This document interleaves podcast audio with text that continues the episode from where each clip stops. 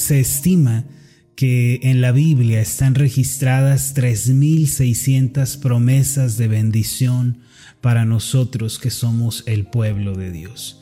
Además, se dice que la frase no temas aparece cerca de 365 veces, casi los días del año. Es decir, que para cada día de este año podemos nosotros buscar esa palabra de parte de Dios donde Él nos dice, no temas, no dudes, no te acobardes, no retrocedas, no desmayes. Esto quiere decir que todas nuestras necesidades, todo lo que necesitamos ha sido ya suplido por el Señor en su palabra y solo nos tenemos que acercar a ella para recibir de Dios estas bendiciones. Ahora, algo importante que vale la pena mencionar es que el solo hecho de que estas promesas aparezcan escritas en la Biblia no implica que se cumplirán absolutamente en nuestras vidas. Para que las promesas de Dios vengan a ser realidades en nuestra vida, primero el Espíritu Santo las tiene que iluminar delante de nosotros, las tiene que hacer resaltar directamente de las páginas de la Biblia y tiene que dárnoslas en nuestro corazón como una convicción. Recuerdo que hace algunos años yo ya había leído el Salmo 118, el versículo 17, donde dice, pero no moriré, sino que viviré y contaré las obras de Jehová. Recuerdo que ya lo había leído eh, en varias ocasiones, pero en aquella ocasión particular, yo me encontraba batallando con una situación ministerial, me sentía desanimado, frustrado, sentía que no estábamos avanzando, que mi ministerio estaba en riesgo. Así que me arrodillé para orar al Señor y le dije, Padre, yo ya no puedo, estoy cansado, estoy fatigado, me siento derrotado. Señor, si tú no me das una palabra de fe, una palabra de promesa en tu palabra, Señor, yo me voy a desanimar y es muy probable que deje el ministerio. Lo siguiente fue que me senté en el escritorio, abrí la Biblia y con lágrimas en mis ojos, debido a la frustración que sentía, comencé a leer. Y mientras leía yo eh, clamaba en mi corazón al Señor y le decía, dame una palabra a la cual mi corazón se pueda aferrar, a la cual me pueda sostener para salir adelante en este momento de dificultad. Y mientras leía el Salmo 118, las primeras partes hablan de cómo el Señor libró a este salmista de la aflicción desde la angustia, invoqué a Jehová, dice. Versículos más adelante, el salmista declara que no va a tener temor de lo que le pueda hacer el hombre porque Jehová está con él.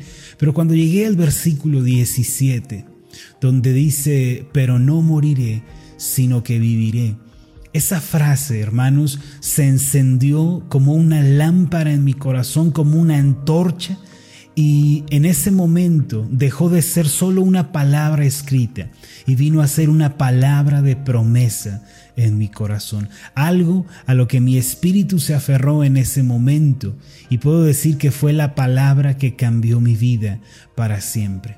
No solo el significado de esta frase, sino la verdad que fue comunicada a mi ser interior fue lo que me cambió. Este pasaje dice, pero no moriré, sino que viviré. El salmista está diciendo que no es tiempo de morir, no es tiempo de ser sepultados, aun cuando se haya dado un veredicto en nuestra contra, aun cuando todo parezca estar perdido, declara él, no es momento de morir, sino de vivir, y esto que estás viviendo va a venir a ser un testimonio de fe para el porvenir, va a ser un testimonio de esperanza para otros. Fue en ese momento que comprendí la diferencia entre las palabras palabras escritas de la Biblia y las palabras de promesa. Por más que en la Biblia se encuentren promesas de Dios, si nosotros no las recibimos por fe, cuando el Espíritu Santo las señala y las ilumina delante de nosotros, entonces nada sucederá. Podemos leer promesas de provisión, de protección, promesas de confianza, podemos leer cientos de promesas, pero a menos de que el Espíritu Santo las ilumine delante de nosotros, las resalte y nos las dé, hasta ese momento nada sucederá. Romanos capítulo 10, versículo 17 dice, así que la fe es por el oír y el oír por la palabra de Dios. ¿Qué significa esto? Que si bien la fe es un elemento que Dios da, esta viene cuando nosotros escuchamos atentamente la palabra. Pero el escuchar aquí no es solamente con el oído humano, sino se refiere a recibirlas en el corazón. Si usted está viviendo una situación adversa, si el día de hoy se encuentra quizá batallando con algún problema familiar, con alguna deuda, alguna enfermedad, es momento de arrodillarse y de pedirle al Señor que le dé esa palabra de promesa, no solo de manera escrita, sino en su corazón como una verdad, como una certeza que no puede ser conmovida. Es allí cuando estas palabras de promesa vienen a ser verdades para nuestra vida, verdades a las que nos podemos aferrar para salir adelante. Ahora, una de las promesas que el Señor quiere encender delante de nosotros, que quiere que nosotros la tomemos como parte de nuestra vida, es la que se encuentra en el Salmo 121, versículos 7 y 8. El pasaje dice así, Jehová te guardará de todo mal. Él guardará tu alma. Jehová guardará tu salida y tu entrada desde ahora y para siempre. Este salmo es un salmo de protección y de cuidado de Dios para nosotros. La promesa del Señor empieza en el versículo 7 y dice, Jehová te guardará de todo mal. Y es importante que nosotros tengamos en claro que el Señor se ha comprometido a guardarnos, cuidarnos y librarnos de todo lo que sea verdaderamente malo para nosotros. Algunas personas preguntan, bueno, ¿y si Dios ha prometido eh, guardarme de todo mal, ¿por qué me sobrevino esta enfermedad? Si Dios prometió guardarme de todo mal, ¿por qué me ocurrió este accidente? Si el Señor ha prometido guardarme de todo mal, entonces ¿por qué sucedió esto o aquello que desde mi punto de vista es malo?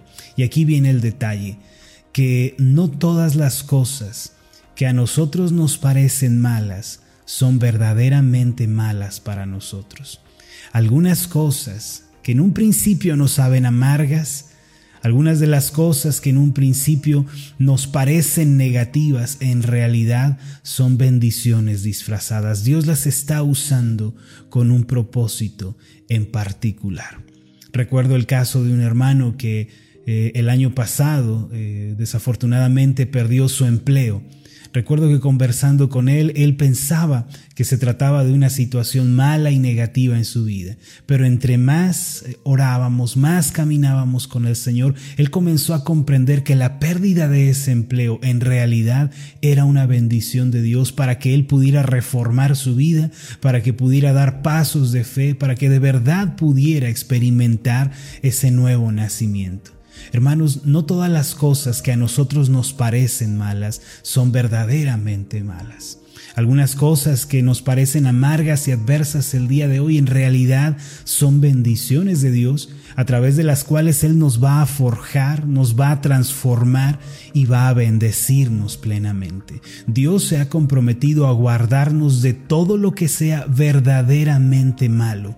Pero si el Señor considera que una aflicción es lo que usted necesita para ser bendecido, el Señor se lo dará. Nada que sea verdaderamente malo podrá llegar a su vida. Aun cuando parezca una aflicción, aun cuando parezca una pérdida desde los ojos de Dios, puede que sea una bendición porque Él ha hecho una promesa, te guardaré de todo lo que sea malo. Y además dice, Él guardará tu alma.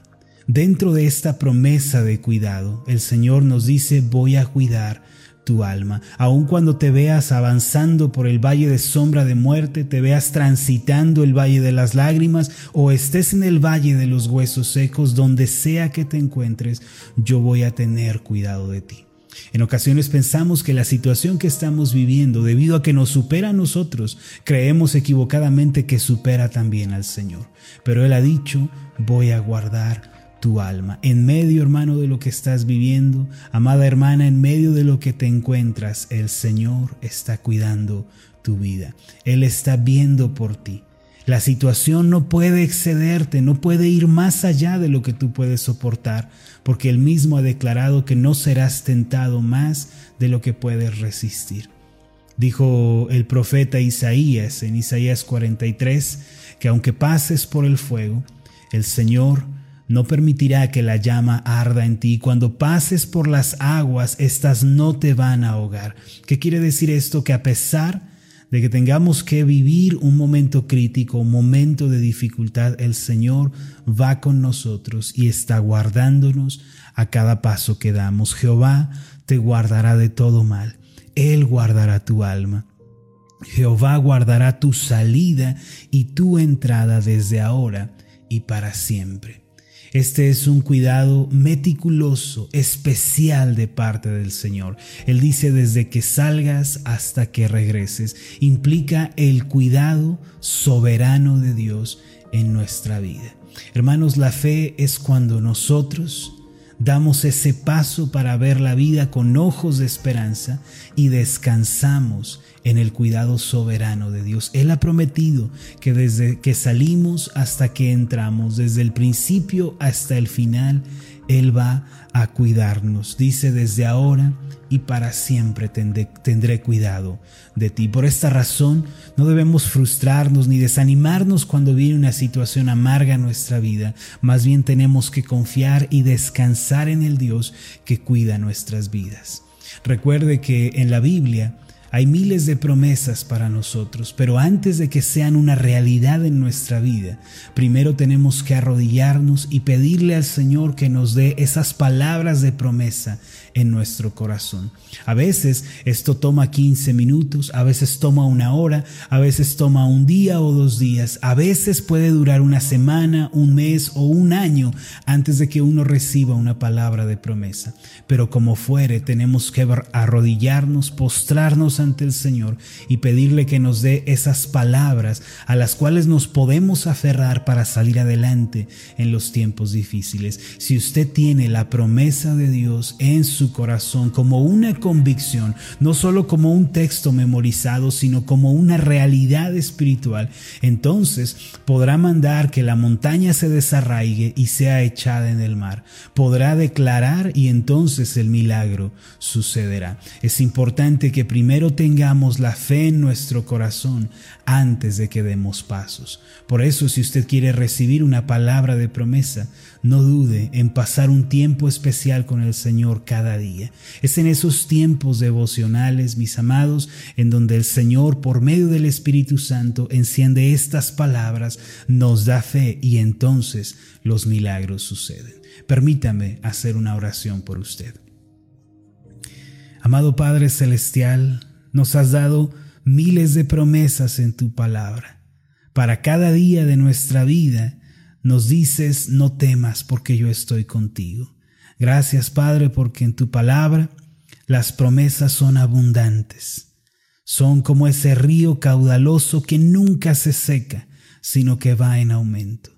Ayúdanos a postrarnos delante de ti cada día, cada mañana, cada momento, para que podamos recibir esas palabras de promesa una vez que escuchamos tu voz.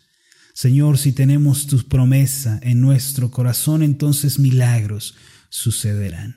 Gracias porque has prometido guardarnos de todo lo que sea malo. Nada que sea verdaderamente malo vendrá a nuestra vida. Tú solo das cosas buenas a tus hijos. Por eso, a partir de este día, si la enfermedad, la crisis familiar, un problema económico o un accidente vienen a nuestra vida, estaremos seguros de que tú lo ves como una bendición y que tú, Señor, harás algo bueno en medio de todo lo que estamos viviendo. Ya no vamos a considerar las aflicciones y los problemas como cosas malas en sí mismas, sino que vamos a ver tu rostro en medio de lo que nos sucede. Gracias te damos en el nombre de Jesús. Amén y amén. Hola, ¿qué tal? Mi nombre es Marlon Corona, soy el pastor de la iglesia Ascender en la ciudad de Zapopan, Jalisco, en México. Le agradezco mucho por haberme seguido con esta meditación. Mi oración siempre es que usted sea prosperado en todas las cosas y goce de una buena salud, así como prospera en su alma. Lo invito a que ore por las meditaciones Ascender y le pregunte a Dios cómo puede usted ser de bendición para este ministerio. Las meditaciones Ascender son impulsadas y apoyadas por nuestros oyentes. Reciba un fuerte abrazo de mi parte. Que Dios le bendiga. Hasta la próxima.